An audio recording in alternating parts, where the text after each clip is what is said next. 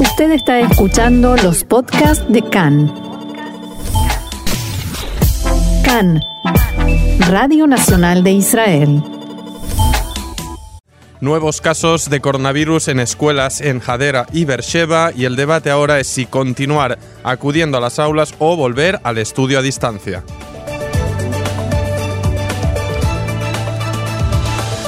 Miles de personas se concentraron ayer en el paseo marítimo de Tel Aviv reclamando una mayor acción del gobierno para frenar la violencia machista contra las mujeres. Y tras el parón de la coordinación entre la autoridad palestina e Israel, Tzal no permitirá el desplazamiento de policías palestinos armados en la margen occidental.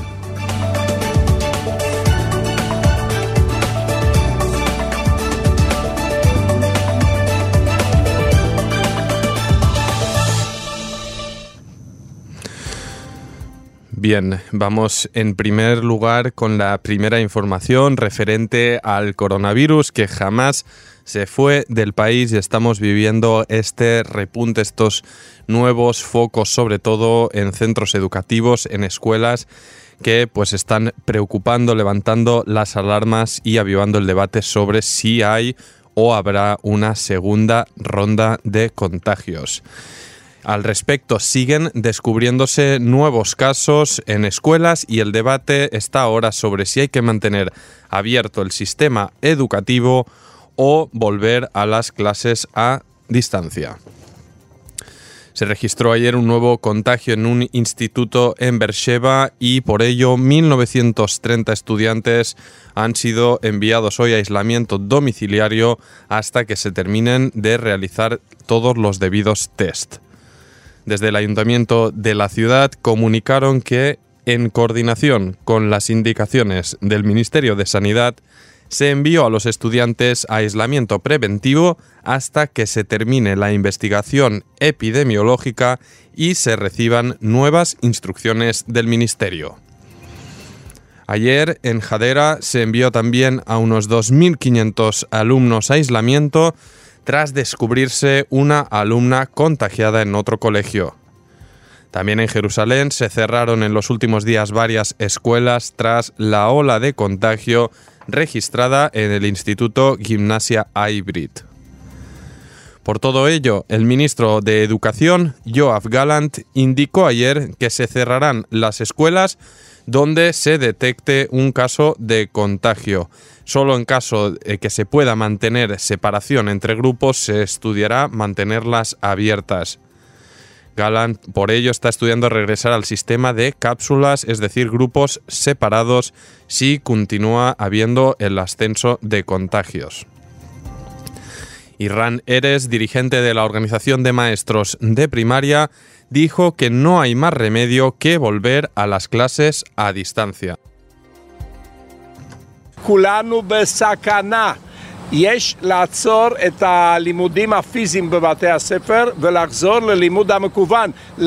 Todos estamos en peligro, dice Ran Eres.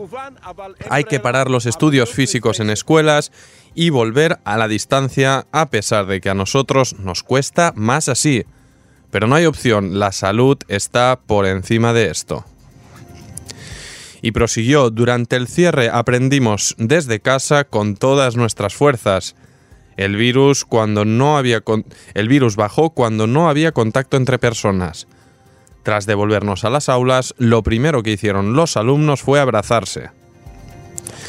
Y repasemos ahora las cifras. Los casos de coronavirus subieron ayer notablemente hasta 17.619 con 98 nuevos casos registrados tan solo en las últimas 24 horas. Tras varios días de ascensos, los casos en activo son 2.006, cuando la pasada semana eran ya menos de 2.000. La cifra de víctimas se mantiene en 285, los casos graves son 31 y 29 siguen conectados a respiradores. 41 personas están en estado moderado. Y mientras también el Ministerio de Sanidad decidió esta mañana aliviar las restricciones en las residencias de ancianos, donde hasta hoy sus residentes tenían prohibido salir o recibir visitas de familiares. Recordamos que en Beersheba también hubo el caso de una residencia de ancianos donde hubieron múltiples casos de coronavirus, varios fallecidos y pues hasta ahora muchos ancianos aquí en Israel no habían podido reunirse de nuevo con sus seres queridos. Así que es una medida importante, pero como siempre, máxima alerta y prevención. Y otra noticia que traíamos en titulares, tras el reciente anuncio de Mahmoud Abbas de cortar la coordinación de seguridad con Israel, la autoridad palestina fue avisada que sin dicha cooperación no se permitirá el desplazamiento de fuerzas armadas palestinas entre distintas ciudades y aldeas de la margen occidental. La decisión impedirá, por ejemplo, la intervención de la policía palestina si estalla una guerra entre clanes locales. Por esta medida, ayer efectivos de la Guardia Fronteriza israelí detuvieron a un vehículo que transportaba a funcionarios palestinos desarmados y fueron liberados instantes después tras chequear sus identidades. Esta nueva situación levanta dudas como tales como quién custodiaría a Mahmoud Abbas en su salida de Ramallah para un futuro viaje al extranjero. También se ha detenido la colaboración civil, aunque por ahora no ha influido en el movimiento de enfermos, trabajadores y comerciantes palestinos. Otras incógnitas a este respecto, por ejemplo, es quién se encargará de costear el tratamiento de palestinos que son tratados en hospitales israelíes. Por ahora, Tzal no ha llevado a cabo ningún gran operativo que requería de la previa coordinación con las fuerzas palestinas. Según Khan, el ejército habría aflojado su presencia para evitar posibles choques con los efectivos palestinos y se redujeron por ello las entradas a poblados para hacer detenciones. Y al respecto del parón en la coordinación y el inminente proceso de anexión previsto para el 1 de julio, es decir, menos de un mes ya, el ex dirigente del Servicio de Seguridad Interno, el Shabak, Yoram Cohen, alertó esta mañana en Cannes que anexar el 30% de la margen occidental puede suponer una escalada violenta y provocar una realidad de un solo Estado donde Israel deberá decidir qué estatus otorga a millones de residentes palestinos. Abro comillas, no queremos ni dos estados ni un estado, cada solución tiene riesgos que pueden ser trágicos, dijo sin clarificar su situación ideal, por tanto, por ahora continuar el status quo. Para Cohen, dijo, si hubiera estado entre quienes tomaban decisiones hace 50 años, habría preguntado, ¿para qué queremos Jabel Mukaber, Tzur o Isawiye, barrios árabes de Jerusalén Este? Y continuó, 200.000 personas forman parte de Jerusalén. ¿Para qué? ¿Para que sus hijos puedan cometer atentados suicidas? Se preguntaba y el proceso de anexión, dice Cohen, puede suponer una crisis en nuestra relación con países de Europa y Occidente y me temo que nos encaminamos directos a un solo Estado, lo cual es un, error un horror para Israel. Para el exdirigente del Shabak, lo ideal sería por ahora impulsar una autonomía avanzada para los palestinos, con ciertas condiciones. Dijo no alterar la situación de seguridad, no afectar a los asentamientos ni a los lugares sagrados. Y terminó diciendo que creo que el plan Trump es bueno para Israel, en términos de seguridad nos beneficia, Jerusalén queda en nuestras manos, hay opción a aplicar soberanía y los refugiados palestinos no son relevantes. Al final del proceso, los palestinos tendrán un Estado. Y añado, esta mañana Benjamin Netanyahu se reunía con eh, líderes de los asentamientos judíos en la margen occidental, ya que hay un sector eh, que está levantando la voz quejándose expresamente por la aplicación de la soberanía siguiendo las directrices del plan Trump que prevé que en el futuro y bajo ciertas condiciones se pueda crear finalmente un Estado palestino, algo por lo cual están totalmente en contra. Así que en el propio liderazgo en los asentamientos hay división de opiniones, hay quienes ven eh, con ven más efectivo tomar ahora lo que da el plan Trump y no rechazarlo y hay quienes dicen que de ninguna manera aceptarán la creación de un Estado palestino en lo que consideran que es el corazón de la tierra de Israel. Y otra información, la unidad de ciber de la policía 433 detuvo ayer a un joven de 21 años, residente del norte del país, por sospecha de que publicó un post amenazando de atentar contra el primer ministro Benjamin Netanyahu. El joven fue interrogado ayer y esta mañana ha sido llevado al juzgado a Shalom de Rishon LeZion para prolongar su detención preventiva.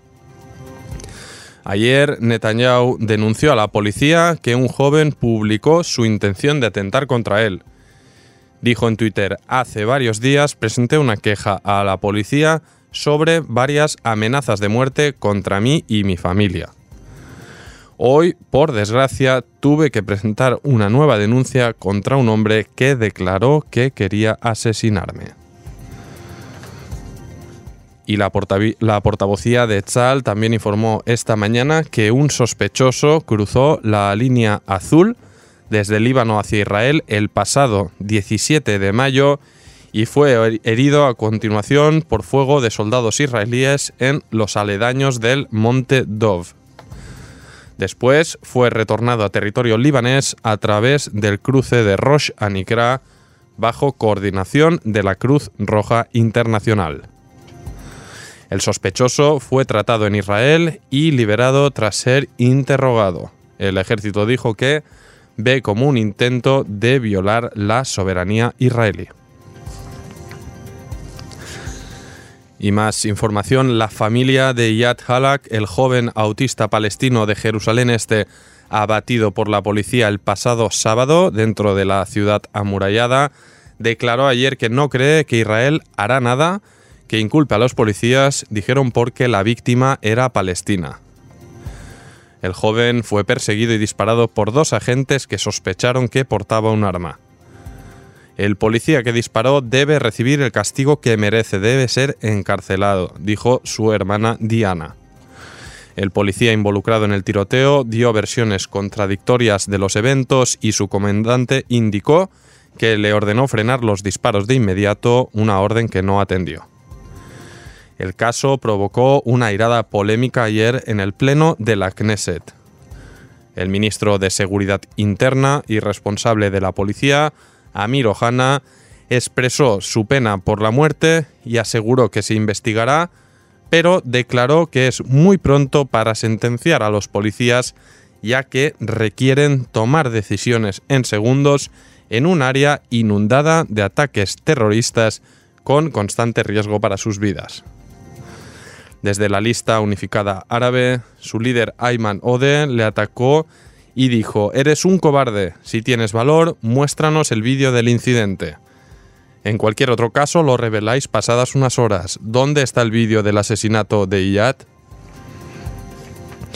Y una última información antes de hacer nuestra primera pausa musical, y es que ayer fue aprobada en primera lectura la denominada Ley Noruega en la Knesset que permite a ministros y viceministros renunciar a su escaño para así permitir la entrada del siguiente integrante de la lista del partido que se presentó a las pasadas elecciones. La propuesta de ley recibió el apoyo de 64 diputados y el voto en contra de 38. Ahora la propuesta pasará al Comité Jurídico del Parlamento para preparar la segunda y tercera lectura. Ni el primer ministro Netanyahu ni el primer ministro alterno y ministro de Defensa Benny Gantz se presentaron en la votación. Y desde la oposición condenan la medida alegando que el gobierno de unidad la necesita porque ha creado tantos cargos ministeriales en la coalición que no tiene suficiente personal para sentarse en la Knesset. El líder de la oposición, Yair Lapid, de Yeshatit Telem, dijo que este gobierno desconectado pasó una ley que permite al superfluo viceministro de un superfluo ministro de un superfluo ministerio de desarrollo regional dimitir de la Knesset y seguir recibiendo un salario y todos los beneficios mientras continúa haciendo nada. Se estima que al menos 12 ministros y viceministros usarán dicha ley y serán reemplazados por otros 12 parlamentarios con un coste anual estimado de 20 millones de shekel.